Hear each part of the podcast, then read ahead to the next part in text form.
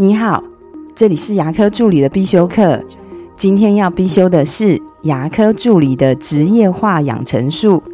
热情和煎熬并存。Passion 这个字我们都知道它是热情，其实这个字的字源是从拉丁文来的，它的意思是受苦跟忍耐。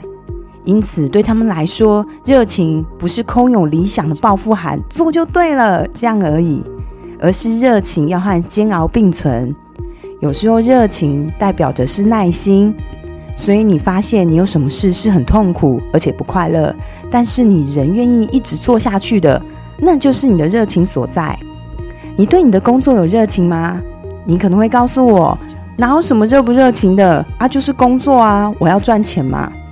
但请你相信我，如果你曾经在工作上卡关，被医师嫌弃，被患者抱怨，被老板念的话，你还依旧能在诊所继续奋斗，我相信你是对牙科助理的工作有热情的。最近呢，诊所闹起了人力荒，我自己也要到公益室帮忙来做器械的消毒打包。但是我想到患者能用到我消毒的器械，我反而蛮开心的诶。虽然下班身体很累，可是心里却很富足。我想，这是我二十几年来对助理工作的热情，它一直陪伴着我。今天我也想请你告诉你自己，我对牙科助理的工作依旧充满热情，因为我穿越过无数个煎熬跟挫折，我还是能在助理的岗位坚持下去。那不代表我毫无选择，而是我对牙科助理工作的热情。我的分享就到这边。